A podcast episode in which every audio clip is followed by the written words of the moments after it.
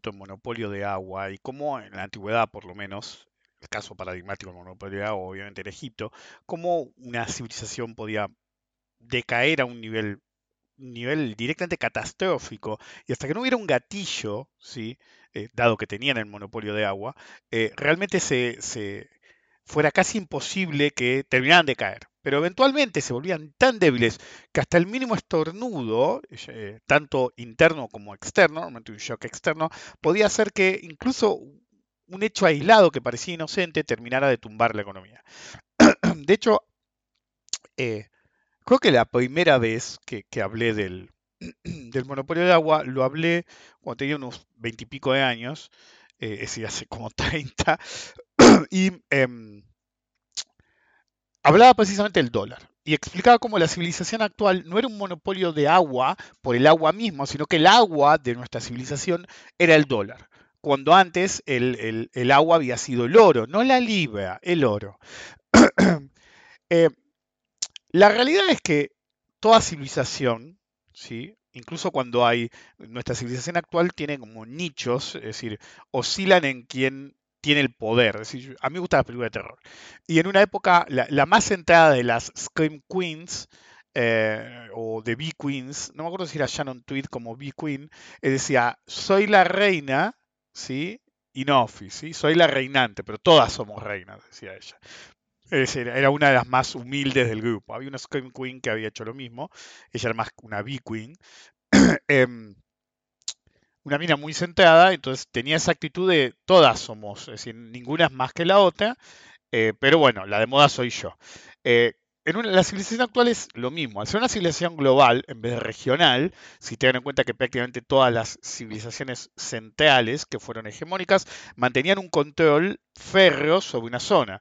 Por ejemplo, no era lo mismo China que em, el, fue la palabra del país, es decir, la Mongolia de Gengis Khan. Si bien unas podían superponerse con otras, el control verdadero se da en una región, ¿sí? La hegemonía de Inglaterra, la hegemonía de Europa, la hegemonía de España, ahora la de Estados Unidos en decadencia, eh, ascendiendo China, pero en la actualidad hay muchas. Y hay una un poquito más importante, a veces mucho, a veces poco, pero siempre hay una que prima. El problema de, de esa eh, de esa actitud moderna de los últimos más o menos 150 años es que a veces se desdibuja cuál es la líder y después se tejan alianzas y qué sé yo, pero realmente no sos tan importante como vos realmente crees que sos. Entonces, hay que tener cuidado con esas cosas. Pero, por ejemplo, algo paradigmático de cómo los norteamericanos ven el, el mundo es que Creo que una vez lo conté que había un cuento de ciencia ficción en los cuales hablaban ya en los 70 de esa obsesión de Estados Unidos de creerse la policía del mundo desde la Segunda Guerra Mundial. Em, todo el cuento hablaba de que estaban hablando de que había mucha, mucha gente en el mundo, entonces tenían que hacer algo, entonces toman la decisión, un grupo de poder, de generar un virus que mate al 10% de la humanidad, porque no nos queda otra, porque sé yo, la famosa explosión demográfica de los temores de los 70 por el tema de los recursos. Malthus era un idiota. Era un idiota porque no entendía que quería analizar el futuro y el cambio tecnológico sin tener en cuenta el futuro cambio tecnológico. Entonces, claro, el modelo de él explotó, literalmente, porque según él ibas a ir todo al caño y no te iba al caño, porque siempre encontrás nuevas tecnologías que nos hacen empujar los límites de la capacidad humana mucho más allá. Tarde o temprano no vamos a poder empujar más y ahí vamos a tener un problema, pero por ahora, por ahora no pasa. en cualquier caso, Eh, el tipo, un científico, estaba totalmente moralmente en desacuerdo, entonces cuando los reunía a todos, que yo, para tomar la decisión final, eh, le decía, bueno, como están, estamos todos de acuerdo, agarré y le serví comida y con el virus que va a matar al 10% de ustedes. Y lo querían matar. Dice, no, no se preocupen, yo tengo unos 15 o 20 segundos más de vida porque está hecho para mi ADN, entonces yo voy a morir seguro. Pero aquellos de ustedes que quedan, que decía el tipo, van a poder decidir si quieren seguir adelante con el plan o no. bueno, Stephen King, en el libro de Stan, que habla precisamente de un virus, em, en un pasaje que mucha gente pasa desapercibido, hace una crítica de la civilización norteamericana. Cuando las cosas, las papas están que queman, ¿sí? E, el, el, último que está a cargo de tratar de parar la cosa se da cuenta que no la va a poder parar y antes de básicamente dejarse morir, eh, le dice a su subalterno, que es el, yerno, le dice, cuando te cruces con tal, decile Roma cae. ¿Qué significaba esto? Para asegurarse que no iba a haber una potencia hegemónica que controlara el mundo y no fuera Estados Unidos, básicamente iban a usar el, eh, expandir forzadamente el virus en todo el planeta para asegurarse que todos iban al caño. Si caemos nosotros, caen todos el concepto. Mucha gente pasó desapercibida, es una, una de las críticas a la civilización norteamericana más dura que hace Stephen King, pero nunca hace referencia a ella. hace referencia a otras, pero nunca a esa. Está, qué sé yo, en la primera cuarta parte, es un pasaje de la primera cuarta parte de eh, Apocalipsis, de Stan. anyway, en mi experiencia, ¿sí? tanto la que he vivido, ¿sí? porque hay micro civilizaciones líderes o micro ciclos dentro del ciclo completo, como las globales, que uno tiene que leer en los libros de historia o informarse de gente que lo vivió, eso a veces es más importante, normalmente cada civilización que cae cae por un error propio, nunca por un error ajeno. Siempre es un error eh, inducido. Desde que, no me acuerdo a quién, el, oráculo de Elfos le dijo, si cruzaste el río va a caer un imperio, el tipo se mandó como trompada y cayó el imperio de él. Obviamente el oráculo de Elfos estaba lo correcto porque era ambiguo, obviamente, y decía, uno de los dos va a, va, a ser boleta. Pero claro, él entendió lo que quiso, cruzó el río, ¡pum! Boleta su, su imperio. anyway, con el advenimiento de la Primera Guerra Mundial, ¿sí?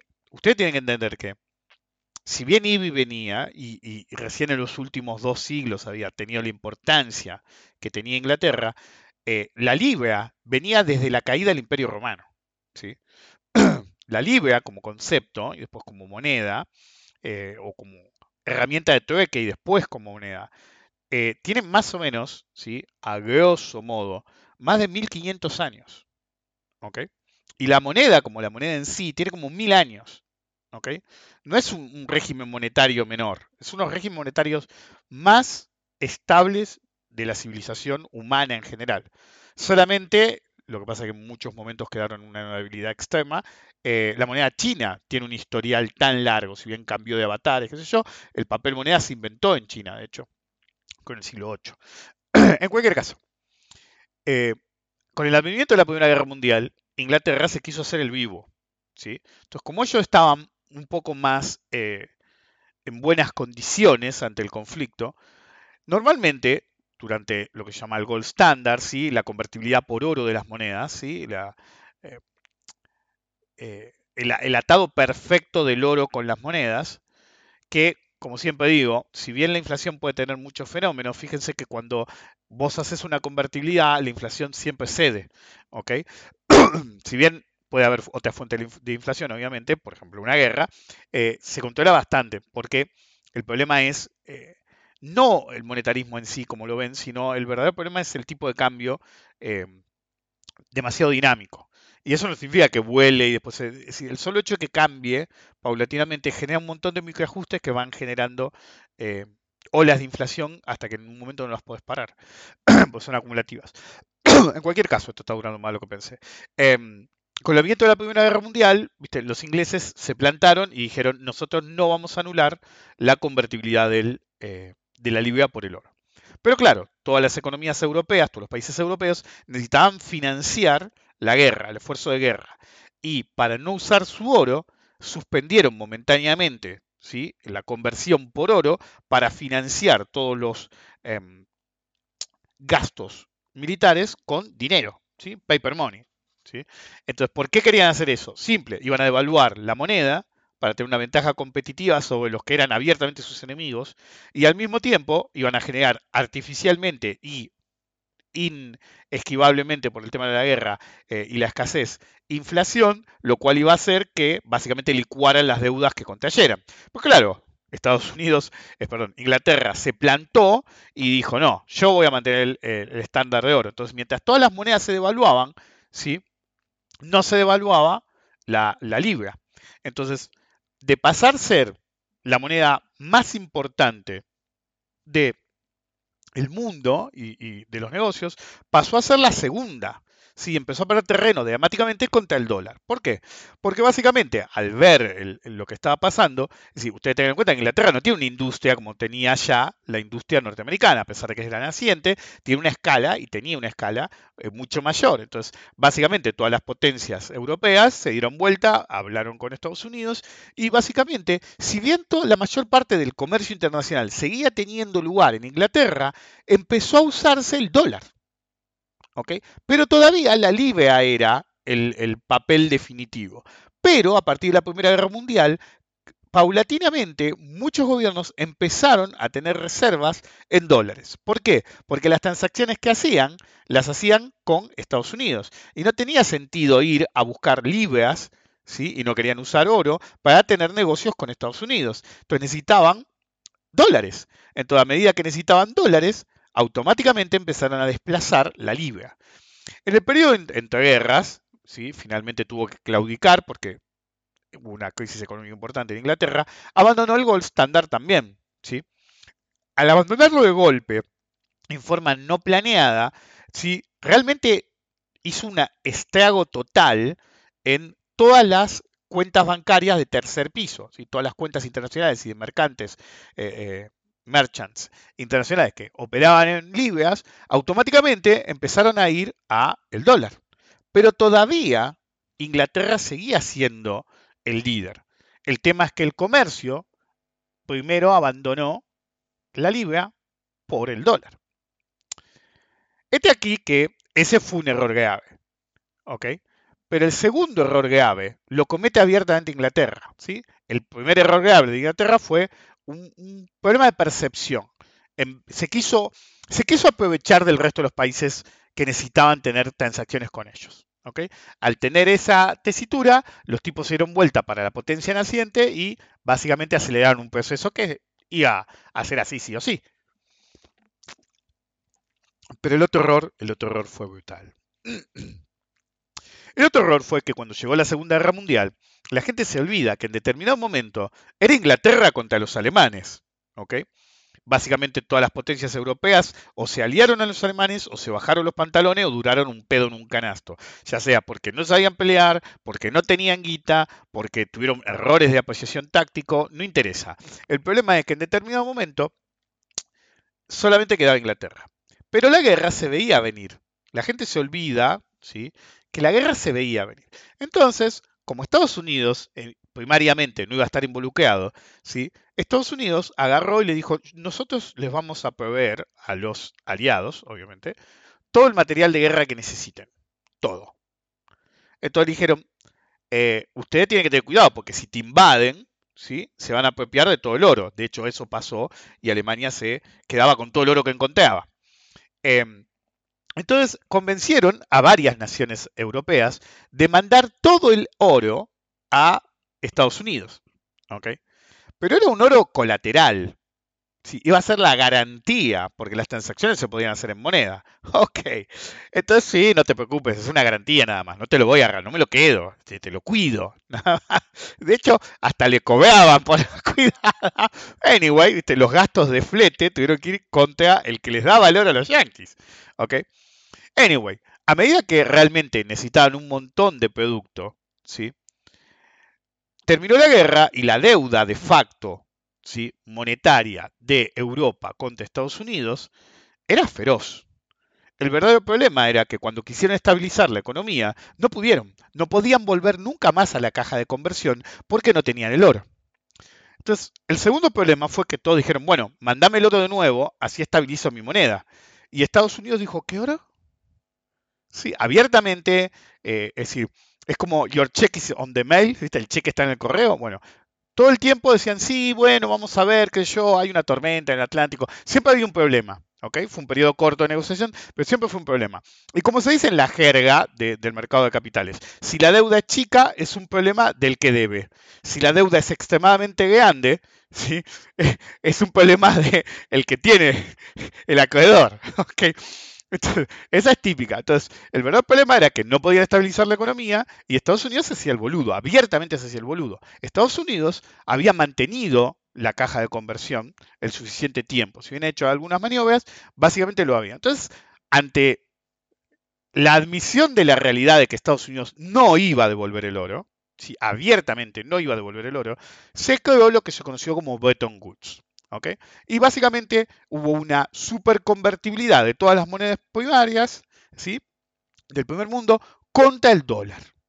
¿sí? Entonces, básicamente, em, se supone que era para mantener ¿viste? las relaciones económicas estables, eran 44, eh, como 44, bueno, como 40 países aliados, ¿sí? se reunieron y dijeron, bueno, Bretton Woods, vamos a agarrar y vamos a em, agarrar todas las monedas del planeta, ¿sí? las importantes por lo menos, eh, y no las vamos a linkear al oro, ¿sí? sino que las vamos a atar al dólar. ¿ok? ¿Por qué? Porque de última el dólar está atado al oro. ¿Se entiende? Y claro, entonces no necesito que me devuelvan el oro. Si alguien quiere el oro, básicamente le cambio la libra por el dólar, se va a Estados Unidos, pide el oro y te va, hola, sí, eh, eh, Reserva Federal, ok, Fort Knox, necesito mi lingote, ok, te vas a estar cargando, ok. Hubo cierta convertibilidad y se podía, de, vez en cuando, como hacen boludeces los periodistas ahora, de vez en cuando un periodista del Wall Street Journal, qué sé yo, iba con un billete de 100 dólares y decía, hola, quiero mi oro, a ver qué le daban, ok. Y normalmente salía, uy, fui, viste, era como una especie de taringa antiguo, es decir, fui a reclamar mi oro y te lo muestro, ok. Entonces, al hacer eso, y entregar el oro. Ese fue el grave error. Ellos podrían haber hecho otra cosa. Es decir, yo, Inglaterra, podría decir, boludo, ayúdame porque Alemania me va a pasar por arriba, ya pasó por arriba toda Europa, y cuando me pase arriba por ahí, un día lo tenés en tu frontera y ya no tenés aliados, boludo, ¿eh? te tenés que arreglar solo.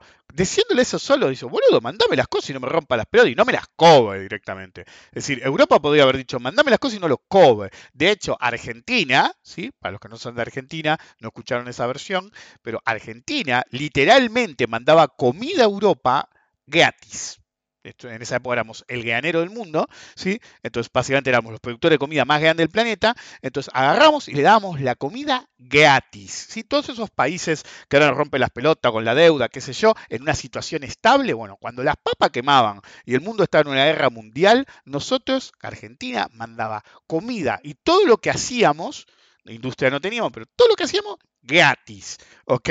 A todos los países ahora nos rompe las bolas, Inglaterra, Italia no nos rompe las bolas, eh, em, España, todos esos países ahora se hacen los superados, bueno, ni existirían si no hubiera sido para Argentina. En cualquier caso. Em, entonces, el verdadero error de esos países fue, en vez de plantarse y decir, boludo, me tenés que ayudar, después eh, we balance the books, ¿sí? Eh, compensaremos o haremos lo que tengamos que hacer, pero ahora me tenés que ayudar en el esfuerzo bélico porque no era una guerra entre dos países, ¿ok? Una guerra mundial. En vez de hacer eso, aceptaron mandarle todo el oro, ¿sí? Cuando vos aceptaste mandarle todo al oro, le diste a eh, el lobo el control total sobre el gallinero, para hacer lo que se le cante el ojete. Y ahí fue el final verdadero y definitivo de la libra. Básicamente, Estados Unidos se volvió, porque vos tenías, es decir, tu reserva tenía que estar no en oro, porque no había oro en el planeta. ¿sí? La gran incógnita es, el único país que no le dio su oro a Estados Unidos fue Alemania, y encima se afanaba todo el oro que encontraba. Es decir, y todas las compras de materiales que hacía o, lo que hacía para, para esfuerzo bélico y comida Alemania era todo endógeno de lugares de su propio país o de lugares que controlaba. Entonces no usaban el oro absolutamente para nada. Entonces, esa es la gran incógnita de toda, la, de toda la historia. ¿Dónde carajo está todo el oro que tenían los alemanes? Pues tenían pila. Eso es fácil, es como, no voy a hablar de qué gobernante se hablaba legendariamente en Argentina muerto hace décadas, que muchos dictadores suelen llevarse puesto todo el oro y todo lo que encuentran. Y claro, lo esconden tan bien que cuando se mueren queda a favor del banco y asunto terminado. Anyway. Eh, el verdadero error de todos los de todas las civilizaciones centrales es el exceso de confianza. En determinados momentos se consideran eh, intocables y por cualquier razón pueden querer generar más ventajas y ese es el momento de la verdad. Estados Unidos lo volvió a hacer. Primero cometió el mismo error que cometió Inglaterra. Y segundo, intentó generar una guerra en Europa. Y eso no iba a terminar bien. Porque no estamos hace 100 años. Pasaron 100 años y hay muchos, muchos focos, llamémoslo, de civilización moderna o poderes económicos que no había incluso hace 20 años. Hace 20 años India, Brasil, China no eran jugadores internacionales de peso. Ahora sí, es el peor momento que puedes hacer boludeces. 20 minutos. Bienvenidos a un nuevo episodio de Rompiendo la Banca. Soy Rick Decar. Pensé que la introducción iba a tener menos de 3 minutos. Em, es el episodio 348. Mi viejo dólar no es lo que era. Eh, recuerdo colaborar con la difusión del podcast, hablar bien de mí. Decir, che, este muchacho Rick ¿Cuántos años? No, mentira. Eh, poner una buena calificación o comentario en Spotify, iTunes, etcétera. De no hacerlo, pueden cometer los mismos errores crónicos que comete una de las civilizaciones más pelotudas de la puta historia. Anyway, hay un chiste que dicen, por ejemplo, si sos de habla hispana, ¿ok? Y no vivís en España, viste, el gallego bruto. ¿sí? Normalmente se dice, no, los españoles son todos pelotudos, qué sé yo. En Europa, sí, no sé si sigue siendo así, pues no, es decir, cuando vivía en el exterior, lo sabía como turista, no lo vi, eh, no sé si decían así, los polacos eran los pelotudos. ¿ok? Entonces, eh, por ejemplo, todos los chistes que en el, en el mundo hispano hacen de gallegos, ¿ok? De españoles, porque gallegos son de Galicia, pero bueno, despectivamente se dice gallegos, eh, en el primer mundo ¿sí? en Europa concretamente se hacía de polacos. Era el mismo chiste. Yo viajaba por Europa y escuchaba el mismo chiste, pero en vez de un protagonista gallego, era un protagonista polaco. ¿ok? Lo siento por los polacos y los gallegos, no soy yo. ¿ok? Pero algunos chistes están buenos igual. Oye, Manuel, empezaban los chistes todos. ¿ok? En cualquier caso. Em, el verdadero problema, ¿sí? que la civilización más idiota que hemos visto en la historia es la de los norteamericanos. Cualquiera que haya estado en Estados Unidos más de un mes se da cuenta del nivel de imbecilidad que manejan. Por ahí no a nivel granular, ¿ok? Te vas a encontrar con un montón de gente inteligente, pero está la, la vieja historia de a medida que generas masa, se vuelve la gente como masa, más estúpida. Bueno, en Estados Unidos eso se potencia a un nivel que jamás he visto en ningún país del planeta. Y, en definitiva, sus líderes toman las decisiones más pelotudas que encuentran. Es decir, a veces uno dice, ¿cómo carajo llegaron a donde llegaron? ¿Sí? Eh, teniendo en cuenta lo tarados que son a veces. Simple. Europa fue más tarada y generó dos guerras mundiales. Y Europa fue tan tarada que permitió que volverse un teatro de operaciones para que los yanquis presionaran tanto a los rusos, pero tanto, que no les quedara ahora eh, otra que arrancar otra guerra en Europa. Pero claro, no estamos en 1939. ¿ok? No es tan fácil ahora. Pero podés cometer un montón de errores. Hace muchos años, cuando yo empecé, esto lo conté mil veces, cuando yo estudié economía, una de las primeras clases, y no fue la primera, mi primer profesor de economía en el exterior decía, las guerras no existen más. Guerras va a haber, pero es raro que haya una guerra convencional. Van a ser guerras económicas.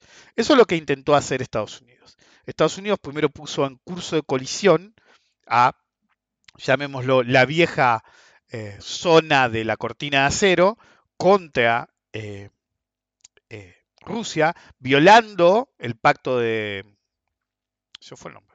El pacto de Varsovia, una y otra vez, expandiendo la OTAN ilegalmente una y otra vez hacia Rusia, presionándolos una y otra vez hasta que Rusia no tuviera otra que plantarse. Y ustedes pueden ser super pro-yankees. Ok, yo te entiendo que sea pro-yankee. Bueno, admitir que la guerra la produjo Estados Unidos. Vos podés estar de acuerdo en que, vos me podés decir, la guerra tenía que ser. Vos podés decir, eh, los yankees hicieron bien. Vos podés decir, estos zurditos de mierda, aunque no lo son más, estos zurditos de mierda tenían que ser puestos en su lugar. Lo que no me podés decir es que el culpable de la guerra es o Ucrania que simplemente son los títeres de Estados Unidos en esta situación, o Rusia, que fue presionada a la guerra. De hecho, algunos, sí, en un momento circuló, en algún momento llegó al, al, Congreso de Alemania que varios decían que por una cosa que querían que votara, no me acuerdo cuál, decían, están empujando a Rusia a invadir. ¿Sí? Están empujando, están empujando, están empujando, y el temor de ese momento era que no fuera Ucrania, que directamente fuera Europa. Que incluso si no era toda Europa, la dependencia brutal de la energía eh, rusa. Vos, mira, los yanquis te pueden prometer energía gratis. Pero el hecho sigue persistiendo. No estás pegado a Estados Unidos. Es un, un, puto océano en el medio. Entonces, cuando vos necesitas energía, necesitas energía que vaya por tierra o mar, pero que vaya derecho. No puedes subirle un barco y tampoco puedes hacer un oleoducto en el, en el fondo del Atlántico para llegar a Europa con la energía de los yanquis. Anyway, cuando Estados Unidos se sale con la suya, presionando una base, parece que estoy hablando de una cosa, en realidad estoy hablando de otra, cuando presiona lo suficiente, logra el conflicto que quería. Es decir, usted tiene que entender que Estados Unidos es como una persona pasivo-agresiva. Te presiona para que termines en guerra, te presiona para que termines en guerra, y cuando terminas en guerra o haciendo algo que ellos eh, forzaron a hacer, sos un delincuente. ¿Ok? Sos un delincuente y sos un delincuente. La segunda fase era clara. La segunda fase era presionar. ¿Por qué? En los 90 era todo fácil. ¿Ok? Es decir, está bien, China está en ascenso, lo que vos quieras. Pero básicamente los yanquis se llevan bien con los chinos al punto de que le compran prácticamente todo y desplazaron prácticamente todas las industrias clave a China. Entonces, de la boca para afuera pueden decir algo, pero del bolsillo para adentro dicen otra cosa. En cambio, Rusia es totalmente autónomo. Usted tiene que entender que a diferencia de China, que siempre quiso pertenecer, los rusos quieren que los dejen en paz. Y hablo desde Putin hasta el que limpia el piso eh, eh, eh, en un hotel de tipo ordenanza. Los rusos son una civilización, viajé varias veces a Rusia, son una civilización que no quieren contacto con los demás. Sí, todo bien, la música de Occidente, poneme un McDonald's, sé lo que vos quieras. Pero ¿sabes qué? Dejanos acá solos. ¿Ok? Fíjense que los rusos son los que menos viajan al exterior, es decir, a menos que vengan a Argentina para tener un hijo. ¿Ok? Pero el punto es, los rusos son una civilización que quiere que los dejen en paz, básicamente. Entonces, es una civilización en la que no puede tener muchos puntos de acuerdo eh, Estados Unidos. Entonces, cuando Rusia vuelve a ascender, tienen un problema. Porque no es que inventaron la Guerra Fría porque sí. Son dos potencias totalmente, es decir, como el agua y el aceite, son imposibles de mezclar. Entonces, si vos tenés dos potencias que son imposibles de llegar a un acuerdo, o tenés conflicto o tenés supremacía. Entonces, por eso Estados Unidos buscó potenciar un conflicto, para demonizar lo más posible al gobierno ruso y para debilitarlo lo más posible, ¿sí? para que usaran todo y para básicamente decir, ¿vieron? Es un monstruo, ¿ok?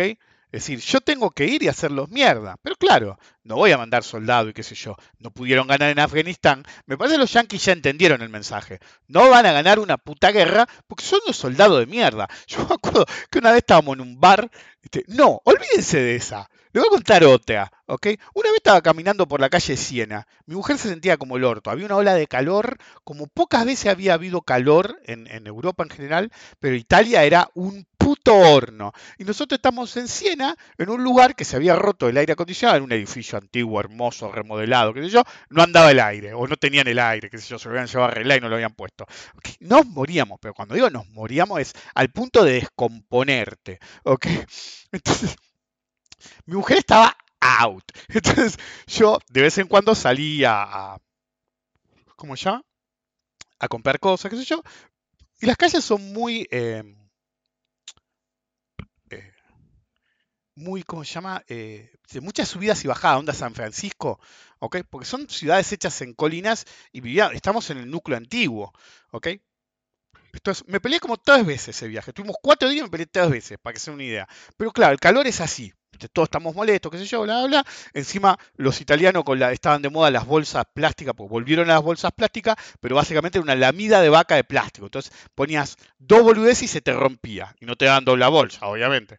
Entonces, eh, una vez me, me caía palo, yo caía palo nórdico, no sé dónde era, Finlandia o qué carajo era, los últimos, pero bueno, esa es foto día, antes o después, no me acuerdo. Voy por la calle principal de Siena, ¿ok? Voy por la calle principal de Siena. Enojado con la vida, porque me estaba cagando de calor, mi mujer se sentía mal, si no veíamos la hora de irnos de Siena, habíamos ido a dos lugares, qué sé yo, ¿para qué carajo vine acá el calor que hace justo antes del palio? Y, si hubiera estado mejor el clima, decía mi mujer, ¿nos quedamos hasta el palio? Y no, ni en pedo, salgamos de acá, es imposible. Uno de los lugares que más me cagué de calor en la historia de mi vida, es decir, he estado en el desierto del Sahara y me cagué menos de calor. Ok. Entonces iba, un gentío imposible, todos con cara de ojete, porque todos nos estamos cocinando, qué sé yo, y voy con mi bolsa al supermercado, que da la loma culo, voy cagado de calor, qué sé yo, ¿ok? Se me rompe la bolsa. Se me rompe la bolsa y cae la botella, ¿sí? Una de las botellas de agua. Digo, la puta que te parió. Cuando me estoy agachando a levantar las cosas, veo todos pelotudos que se me cagan de risa. Pero mal, ¿eh? Y el, error de todo, porque a veces a mi mujer le hago algún comentario, este, miraste pelotudo en inglés, y dice, mirá que acaba alguno por allá en inglés. dice, bueno, todos los tipos empiezan a, bardearme en inglés, pero bardearme. Entonces yo me paro, no me acuerdo bien qué le dije, le digo, ¿qué carajo te pasa, flaco?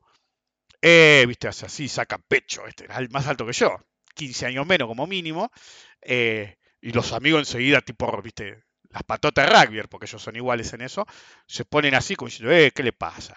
Este, ¿Qué carajo te pasa a vos que te burlas, boludo? Decime, seguí de largo o ayúdame, pero no venga a bardear y menos insultarme en inglés pensando que yo no hablo inglés, pelotudo. Digo. Y todo el tipo saca pecho y esa es una movida típica de los soldados norteamericanos, ¿sí? Es decir, los bullies, son todos bullies ellos. Este, hace así, se cruza brazos y levanta un poco la manga de la remera para mostrar un tatuaje de marín. Y yo le digo, ¿y vos te crees que me vas a impresionar con ese tatuaje de mierda? Le digo yo. Este, encima había dos policías mirándolo y cagando sonrisa, pues los policías en Italia dejan que te cagues a trompada y después vienen. Sobre todo si es entre turistas, es como un entretenimiento. Entonces, estoy ahí y le digo, ¿qué carajo te pasa, pelotudo? Ahora me ayudas. ¿Eh? ¿Qué te pasa? ¿Y vos te crees que yo te hablo así porque soy un cuatro de copas, pelotudo? Es decir, y siempre digo lo mismo, ¿Te olvidas la regla principal de la pelea en la calle? Nunca sabes a quién te enfrentás.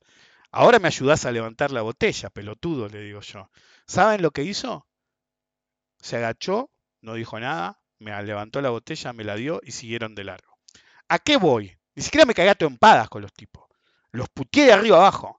Los tipos perdieron la iniciativa, ¿sí? Eran tres marín.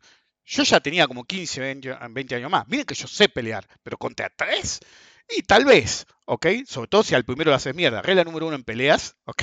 Cuando te viene el primero, al primero lo haces mierda. Le arrancás un ojo y tipo Kill Bill y se lo pisás y decís, ¿quién sigue, hijos de puta? ¿Ok? Así, normalmente nadie sigue porque ya es demasiado brutal. Pero cuando vos tenés tipo así, lo tenés que hacer mierda. El primero que llega lo tenés que hacer mierda. Y no es difícil, ¿ok? A menos que estén acostumbrados a pelear en grupo. Sí, eso es un problema. Pero bueno, no importa.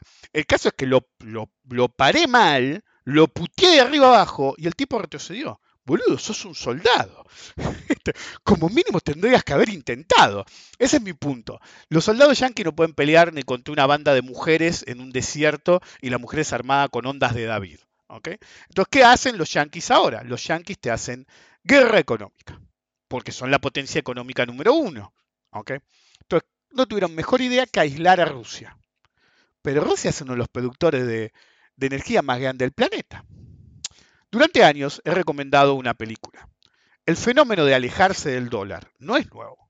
El fenómeno de alejarse del dólar empezó a finales de los 70 y principios de los 80, con la crisis del petrodólar.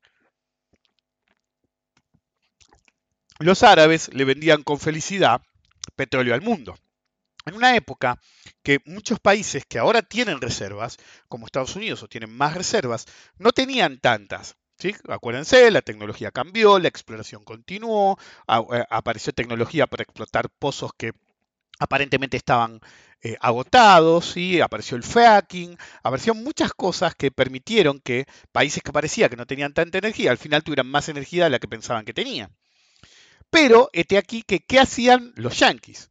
Los yanquis agarraban, hacían de brokers del petróleo, las transacciones terminaban en dólares, y convencían a los tipos que les vendían todos los árabes que invirtieran la guita para no tenerla ociosa en deuda, norte, en deuda eh, emergente de clase B, supuestamente garantizada y vendida y colocada como agentes colocadores por los propios yanquis. Entonces, cuando fue la crisis de deuda de los 80, en realidad fue lo que eh, inspiró la película Rollover. ¿sí? En la película Rollover, eh, en realidad sacaban la guita de Estados Unidos y la cambiaban por oro en masa y generaban un crack mayor al final de la película.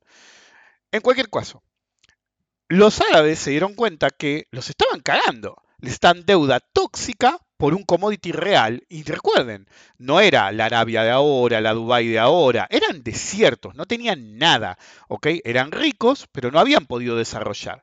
A partir de esa crisis de los petrodólares, empezaron a tomar dos actitudes. Empezaron a pedir más metales, eso fue la idea de algunos eh, operadores de la época, que se potenció en los 90 con otros operadores jóvenes, que convencieron, cuando trabajaban con los árabes, de cambiar por oro, o invertir en bienes raíces y colocarles deuda a los mismos yanquis que quieren invertir en una economía tuya, pues a medida que la hagas crecer, se va a volver como una economía emergente como las que te quieren invocar a vos. Era el punto.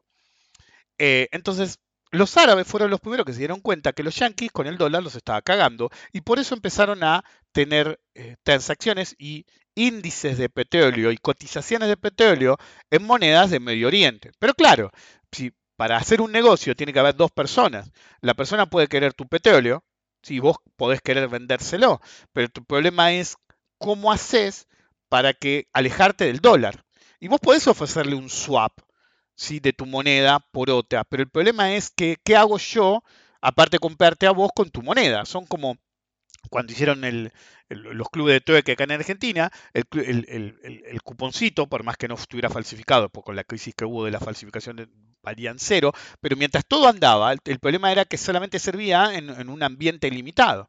Entonces, por ejemplo, para que la gente, los países emergentes empezaran a aceptar swaps con China, China tuvo que subir un montón para que fuera suficientemente importante para que te vendiera un montón de cosas que solamente le podías comprar a eso. Sino, ¿para qué carajo ibas a tener un swap con China? Era pura, pura paja mental. Entonces, a Arabia le pasó eso. Durante más de 15 años intentó alejarse del dólar, pero el problema era que nadie quería alejarse del dólar con ellos.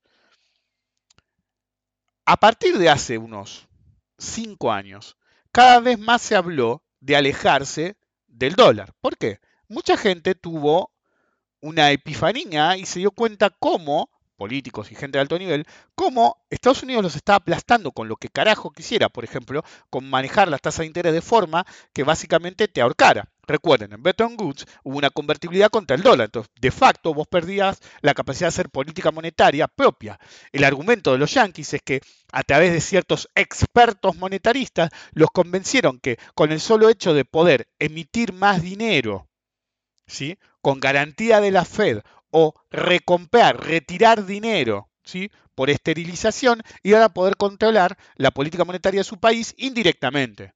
Pero la realidad era que el señoreaje se lo habían dado los yanquis. Y la segunda realidad era que lo que le estaban diciendo los monetaristas era abiertamente una mentira.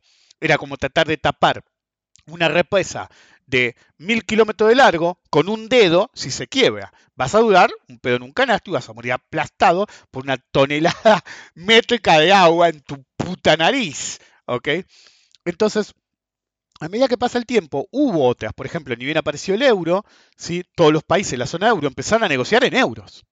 Ese fue el segundo gatillo. El primer gatillo de la pérdida de poder económico de Estados Unidos fue la crisis de la deuda eh, emergente, ¿sí? a principios de los 80. La segunda fue a mediados de los 90 cuando la zona euro empezó a negociar entre ellos. Se perdió un montón de negocios porque básicamente pinchaban en todo, porque eran negocios que se hacían entre gente totalmente ajena a Estados Unidos, pero usaban su moneda. Entonces se volvían como si los, los terceros en discordia facilitadores de la transacción. Ok, toda Europa la perdieron, pero todavía tenían relaciones Europa, ¿sí? Contra el resto del mundo. ¿ok? Pero el tiempo pasaba y China cada vez ascendía más. Entonces, a medida que China empezó a tener poder, básicamente China iba al país de turno, ¿sí? primero lo hicieron en falopa y después lo hicieron de verdad, te daba un préstamo para que le compraras cosas a ellos. Entonces, básicamente te daba cuotas sin interés, mientras no usaras dólares en la transacción. Al forzar a Rusia, y este es el tercer golpe y el golpe definitivo, cuarto según lo quieran contar, al forzar a Rusia, rehabilitaron un montón de cosas. Cada vez cobró más poder el tema de, eh, de negociar el petróleo sin el dólar involucrado. Cada vez cobró más fuerza la hipótesis de que el BRICS, el grupo de países eh, que lo integra, haga su propia moneda o no su propia moneda, pero abiertamente negocie en, entre ellos con su propia moneda, Brasil, Rusia, India, China y Sudáfrica, que básicamente compensen entre ellos. ¿ok? Y si te queda un saldo y no lo querés dejar a futuro, que se compense en otra moneda que no sea el dólar o que directamente sea oro. Entonces, básicamente estás ante un nuevo orden mundial, un nuevo orden en el que Europa negocia entre ellos con el euro, Brasil, Rusia, India, China, Sudáfrica y algún país directo o indirecto, eh, indirectamente asociado, como podemos ser nosotros, aunque no estamos incluidos, se asocie a un proceso similar China lo hace con un montón de países. Japón dijo, ¿sabes qué? Te vas a la puta que te parió y empezó a comprarle hace poco petróleo a, Rusia. Es decir, no lo va a comprar en dólares. ¿Ok? Los indios básicamente agarran todo el petróleo que pueden de los rusos y lo, comercian tercerizadamente por ellos, mordiendo un porcentaje, pero también ampliando un negocio fuera de la zona dólar.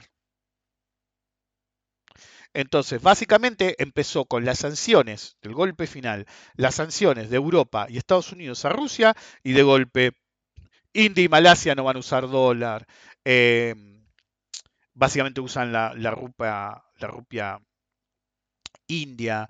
Eh, todos los países que negocian con Rusia negocian en otra moneda que no es. Rusia dijo abiertamente, usa oro u otra moneda, pero no, o rublos. Abiertamente dijo, tener que usar rublo, papá.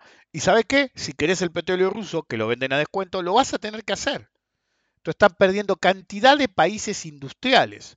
Por ejemplo, hace un par de días Kenia se sumó a la joda y de paso le dijo a su población, ¿por qué no dejan de tener dólares? ¿Sí? Onda, desháganse de los dólares. No, de una, no, no dijo desháganse de una moneda dura. Dijo, ¿por qué no guardan en otra? ¿Sí? Entonces, India se adelantó, pero ahora Japón también tiene tratos directos, sacando al aliado eterno de Estados Unidos. Pero Kenia y otros países rusos tuvieron la razón. Cuando Estados Unidos quiso forzar que África le haga el vacío a, Rusia, no me acuerdo si fue el de Uganda o qué, dijo, ¿por qué lo íbamos a hacer?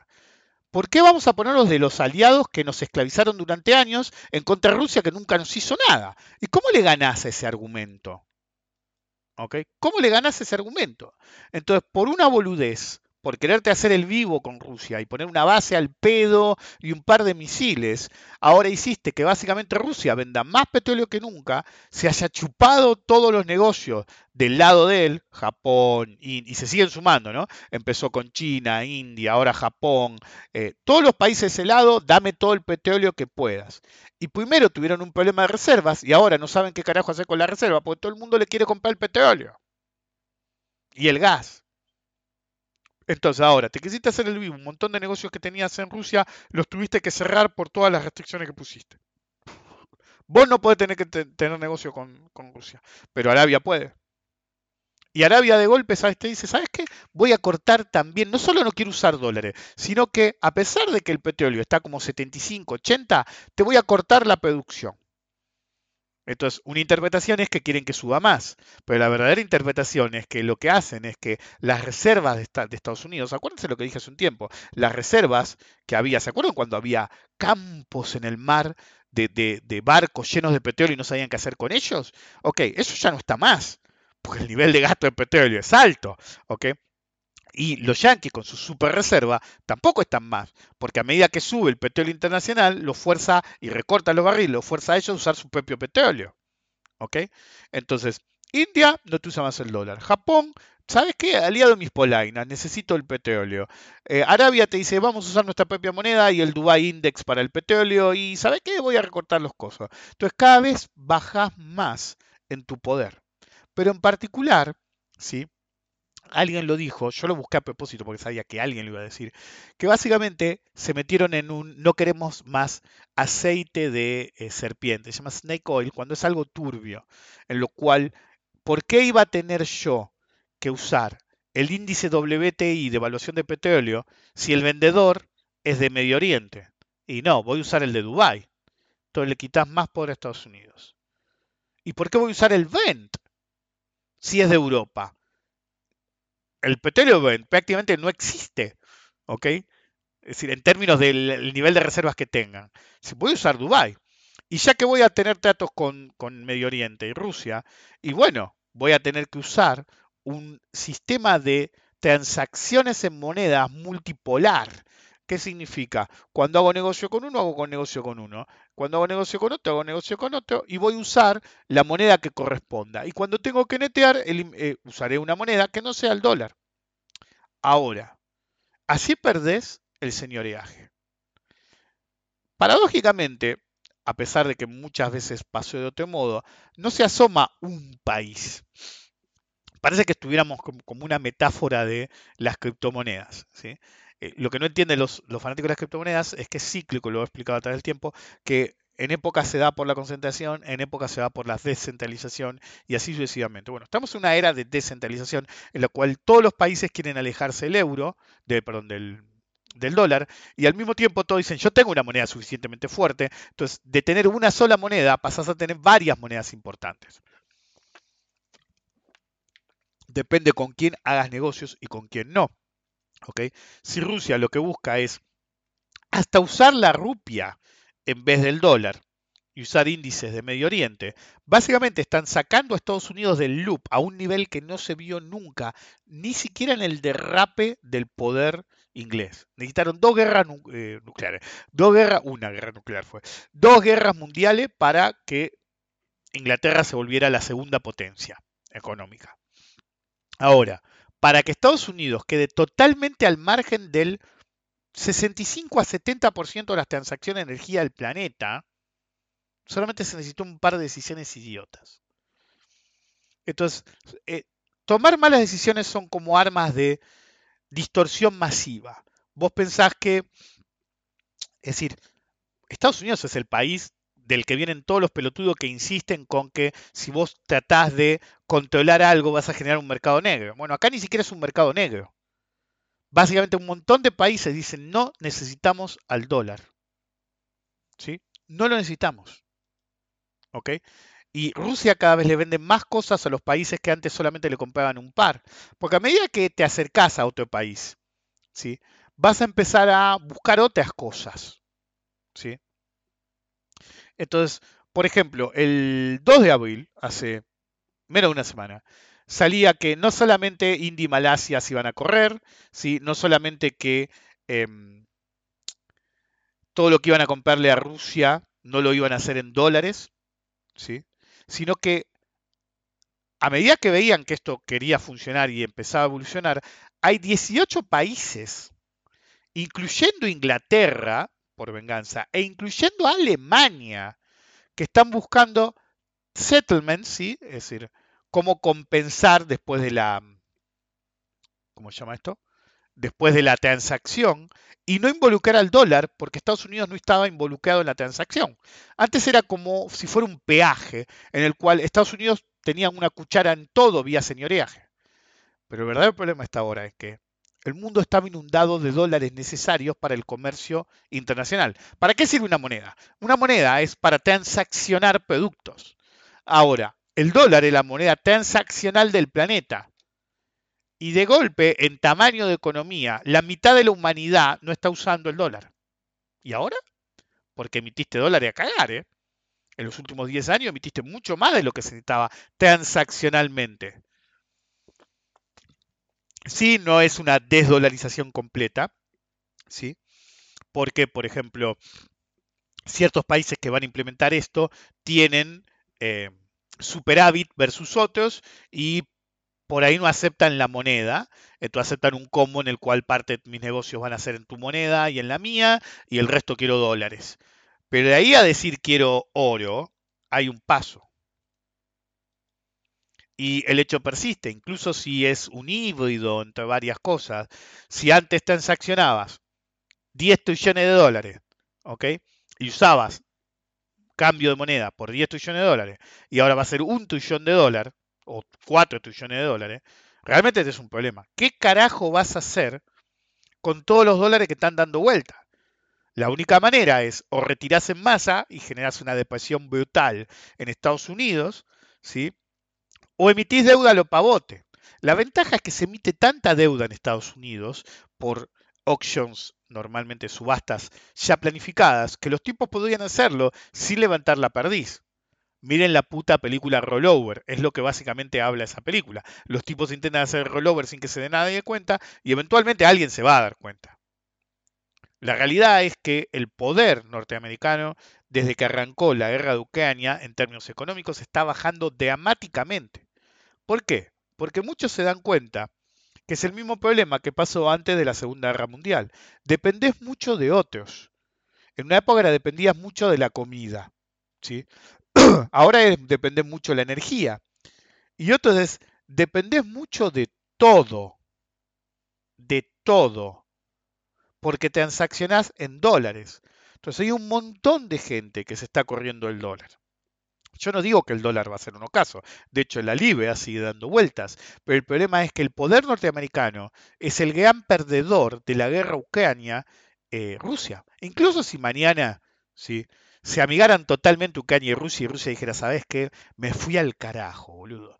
Es decir, por lo que sea, porque, no sé, porque pasó que hubo muchos crímenes de guerra, porque fue un malentendido, porque digan, boludo, somos todos eslavos y nos dejamos llevar por estos yanquis hijos de puta, por la razón que sea. Pongan que mañana va Putin en persona, en un helicóptero, y dice, che, boludo, me fui al carajo, nos fuimos al carajo, queremos sacar, no, no vamos a sacar los soldados, lo vamos a usar para reconstruir tu país, lo vamos a pagar nosotros que le pida de rodillas perdón a Europa, ¿ok? Y les dé energía gratis por 20 años, y, los que van a recibir la energía gratis dicen, no, boludo, está bien, tampoco gratis, boludo, vamos a compensar un poco, nosotros te damos otra cosa. Incluso si pasara todo eso milagrosamente mañana, todos los movimientos tectónicos económicos de hacer perder poder a Estados Unidos no vuelven. Nunca los países que empiezan a transaccionar en otra moneda o dejaron o se cagaron en su aliado. Usted imagínate que Japón, Estados Unidos es una alianza de la Segunda Guerra Mundial. ¿Ok? Y de golpe dice, ¿sabes qué? Cagate, yo le compro petróleo a Rusia. De eso no volvés. ¿Ok? Es como el, el engaño en el matrimonio. ¿Ok? You can't fuck what's being fucked. Una vez que la cagaste, la cagaste. La confianza nunca va a volver del mismo modo. Entonces, como decía, yo decía siempre un amigo, no la cagues en primer lugar. Una vez que la cagues, por más que te perdonen, ya no es lo mismo. ¿eh? ¿Ok? Entonces, em, el verdadero problema está en que el verdadero perdedor de toda esta situación es el poder económico de Estados Unidos. No van a poder volver a reconquistar los mercados que están perdiendo. No van a poder a volver a imponer su moneda como ellos querían. Y lo peor es que la actitud de los gobernantes es la actitud que tuvo en los 80 la dictadura en Argentina durante la eh, Guerra Malvina. Los tipos te decían, seguimos ganando. Si nos estaban matando mal. Si, eh, me acuerdo que una vez había visto un documental en que explicaban que un, comandante inglés les pedía por favor que se rindieran. Porque los iban a pasar por arriba y dilataba las órdenes, decir, no me acuerdo dónde había sido, si ya sobre el final, dilató las órdenes lo más que pudo porque sabía que no iba a sobrevivir ninguno y los tipos se plantaron porque era la orden, el comandante se plantó, que ellos los hicieron mierda. Bueno, mientras nos hacían mierda, ¿ok? Eh, en, en Argentina, en los diarios y en en los medios de comunicación, agarraba, me acuerdo que había un periodista famoso de época, decía, seguimos ganando, decía en el arranque del programa, y nos estaban haciendo mierda. Bueno, la actitud del gobierno norteamericano, por ahí no de los medios, es, estamos poniendo a, a Rusia en su lugar, ¿ok? Y en realidad el mundo te está poniendo en tu lugar a vos. Entonces, el otro día le explicaba a mi mujer, pues mi mujer veía un yo me mudé a Estados Unidos para estudiar en los 90. Todavía veías colotazos de la decadencia de los 80. La gente se olvida que hasta que vino el advenimiento de, del de, ah, incluso previo Internet, un poquito antes de Internet, cuando vino la hiperliquidez y el mercado norteamericano empezó a subir, subir, subir, mucho del mercado de capitales internacional terminó de abandonar, ese fue el último golpe, terminó de abandonar la plaza de Block, la plaza londinense y las europeas y empezaron a ir donde estaba la guita, que era en Estados Unidos. Entonces el flujo de fondos a Estados Unidos fue tal que lo transformaron brutalmente en 20 años. ¿Ok? Es decir, pero ustedes ven una película, vean las películas, yo siempre digo, vean las películas que, que ves en la calle. Estados Unidos era un basurero. Nosotros como mundo le mandamos toda la guita porque somos codiciosos y ahí es donde estaba la guita. Pero en contraparte, la mayor parte de la gente que fue ahí les hicieron el orto porque cada tanto se la mandan tanto y generan tantas burbujas que si estás muy apalancado te van a romper el culo. ¿Ok? Entonces, el verdadero problema es que, si bien el mercado de Wall Street va a seguir siendo el más importante del planeta durante décadas, están perdiendo el control del mercado de divisas internacional. Y el mercado de divisas internacional es el mercado. Si vos de golpe tenés un montón de competidores en términos transaccionales, significa que emitiste demasiado dinero y tenés que disminuir esa cantidad de dinero disponible. Si no, tu demanda de dinero internacional, que ya está bajando dramáticamente, va a caer a plomo. Y si va a caer a plomo, vas a empezar a perder, olvídense del superdólar. El dólar se va a volver papel higiénico. Obviamente no van a llegar a eso porque van a hacer algo en el medio, pero tenés que hacer un montón de cosas. Por ejemplo, tenés que potenciar la deuda a niveles nunca vistos para hacer esterilización y retirar la cantidad de dinero mayor posible lo más rápido posible. Pero eso te va a hundir en una recesión. Eh, pero no importa, con la recesión matamos la inflación. Ok, sí, vas a matar la inflación, pero después va a tener un problema de recesión y desempleo. No, nosotros no, vamos a tener problema de desempleo. No es que no tenemos mucho desempleo. Sí, sí, te creo. Pero el problema es que tenés mucho empleo en ciertos sectores que realmente no tienen un multiplicador demasiado grande. Traducción, Estados Unidos is fucked. ¿Ok? Eso no va a hacer que dejen de ser Estados Unidos. Es decir, Inglaterra está agarchada hace tres décadas que están en el horno. Y siguen ahí, son Inglaterra. ¿Ok? Bueno, Estados Unidos es similar. el dólar no va a desaparecer mañana. Es como yo le decía el otro día a un conocido. Si todo bien con que eh, Estados Unidos entre en crisis, pero vas a seguir teniendo dólares, porque es eso o el peso. De Naguen puedes tener una pila de oro, pero el oro es más difícil de liquidar si tienes una emergencia. Tu, tu hecho persiste. Siempre decía, cuando yo tengo cierta liquidez, yo agarro y hago oro libra, franco suizo, euro. Partes iguales. Ni siquiera especulo con cuál se podría mover más. Y cuando si sigo líquido se me mueve mucho una y queda muy desparejo, simplemente neteo para que queden de nuevo en las mismas cantidades. ¿Por qué? Porque a mí me preocupa el riesgo cambiario. No ganar guita vía la posición de largo plazo. Para ganar guita, uso bono, acciones, lo que carajo sea. El punto es que este es un fenómeno que se viene dando hace mucho que al principio era desatendido. Los primeros que intentaron alejarse del dólar fueron los árabes y no pudieron. Estuvieron tratando de hacerlo durante 20 años y no pudieron. Pero en 1996 apareció la zona del euro y se convirtió en la segunda moneda más grande del planeta, porque ya era una moneda de varios países. Y en el momento que lo hicieron, todas las transacciones entre zona euro, diferentes países, empezaron a hacerse en euros.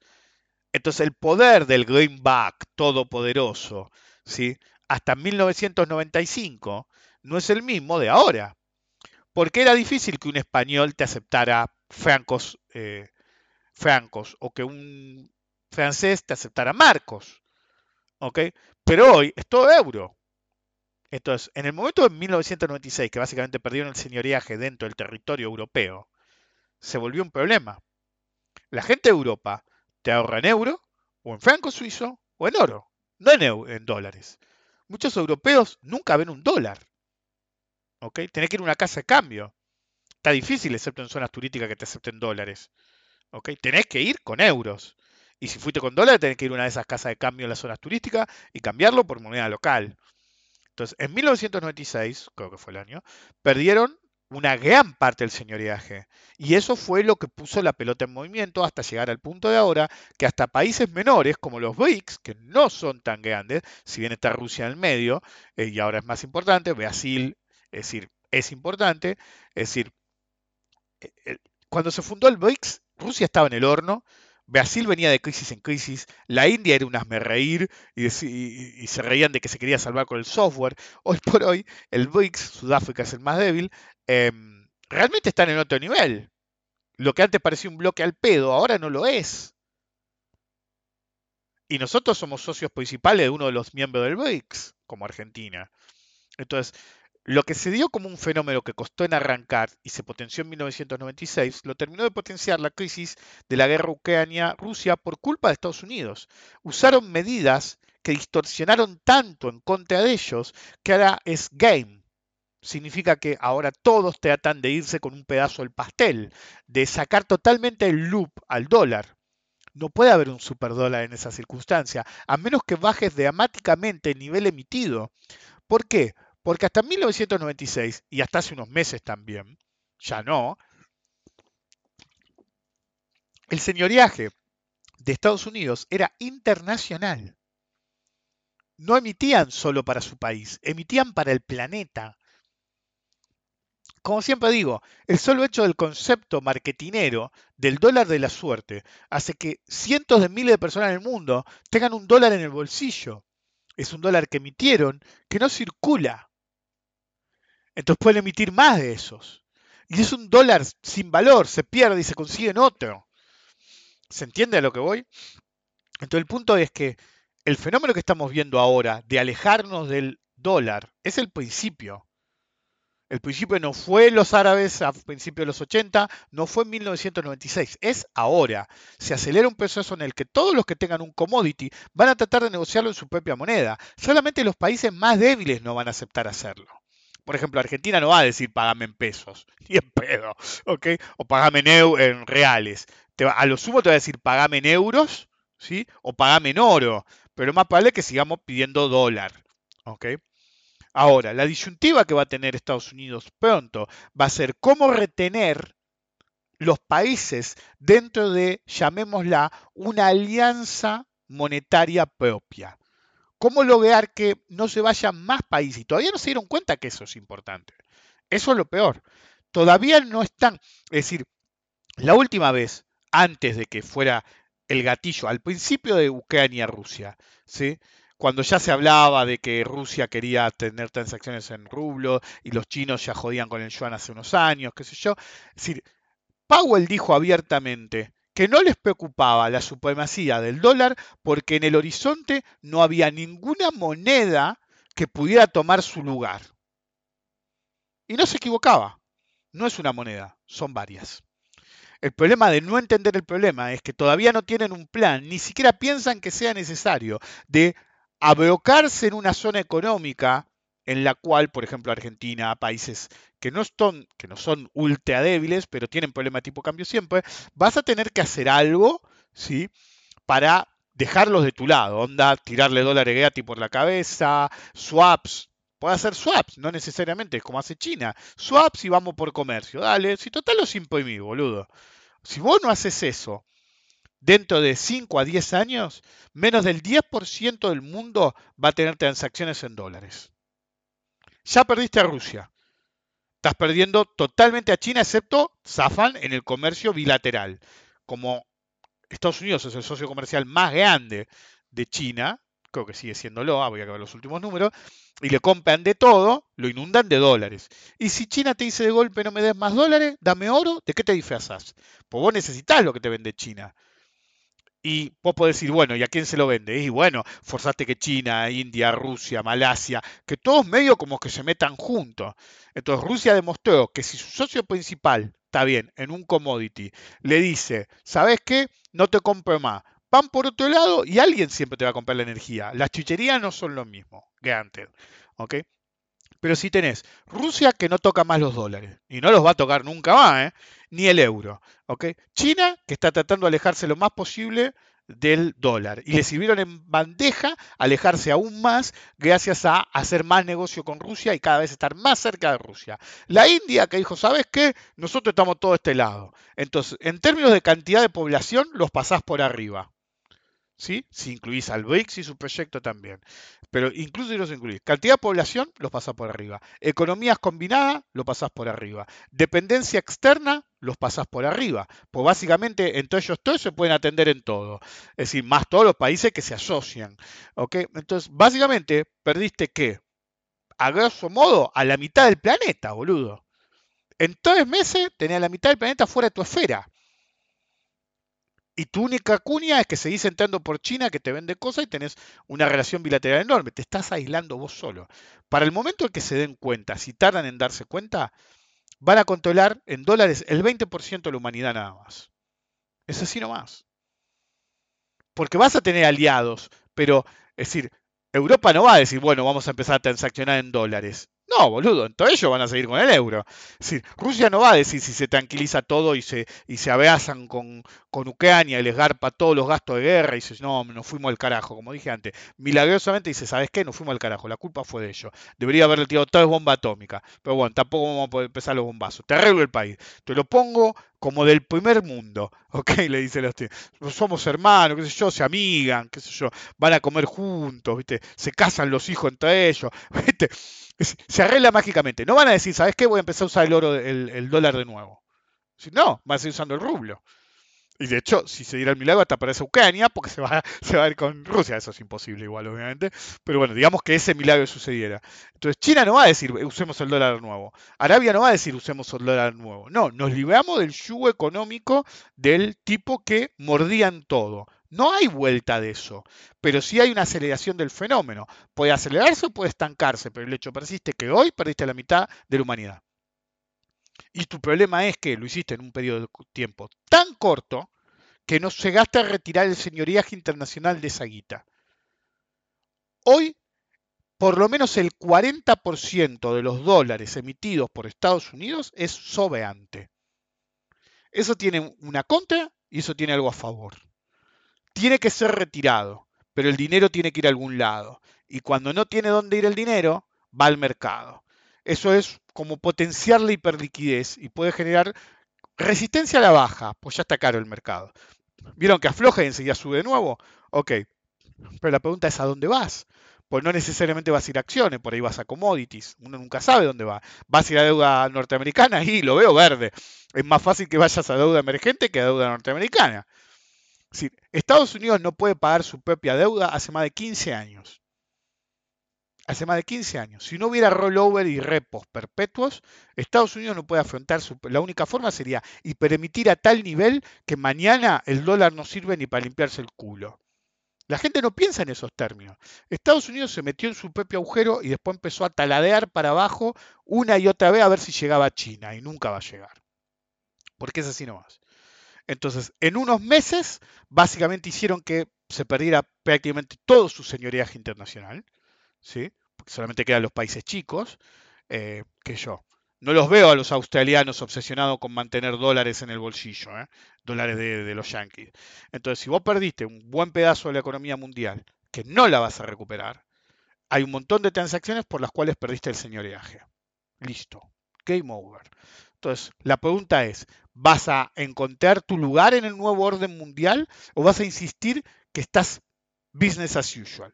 Si insistís con la visión de Powell de no vemos amenazas en el horizonte, cuando te quieras dar cuenta, básicamente tenés, el mundo va a seguir transaccionando con vos, pero no te va a agarrar los dólares. Y ojalá tengas todo el oro que dijiste que tenías, ¿eh? porque ahí te quiero ver si no lo tenés. Porque nadie te va a agarrar un puto dólar. ¿Ok?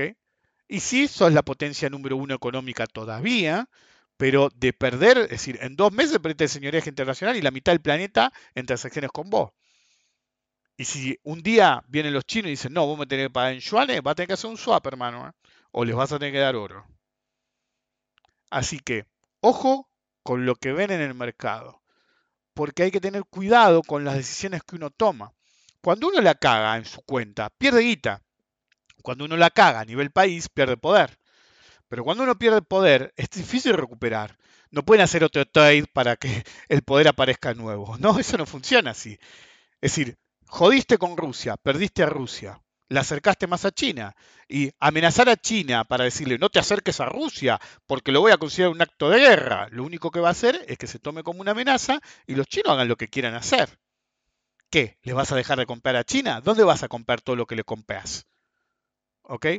Amenazaste, escúchame, amenazaron a África y un par de países le dijeron, ¿por qué me voy a poner del lado del tipo de que era mi colonialista y nos cagaba a tiro, nos cagaba de hambre, qué sé yo? Prefiero estar de la Rusia que nunca me hizo nada. Si no pudiste ni con África, vas a, ¿te crees que vas a poder amenazar ¿A China? Really, motherfucker, no estamos en 1985. estamos, estamos en 2023 y hace como 20 años que no le puede tocar el culo a China. ¿Ok? Si hay países que, esto es impensado, Argentina incluido, hay países que ya compran tecnología militar china. Y sí, tendrían 500 problemas. Me acuerdo que no me acuerdo en qué guerra o, tipo de, de, conflicto militar los tipos tenían, eh, ¿cómo se llama? No sé si tanques o vehículos, qué sé yo, y no tenían las ruedas adecuadas porque las ruedas chinas eran diferentes de la rueda de no sé qué. Eh, entonces, es un problema en esos términos, pero más allá de eso, perdiste el comercio internacional. Sí, hay que ser muy pelotudo porque para que los ingleses cometieran el error de cederle el lugar a los yanquis, se metieron en dos guerras mundiales, boludo, ¿eh? y eran europeas, todos contra todos prácticamente.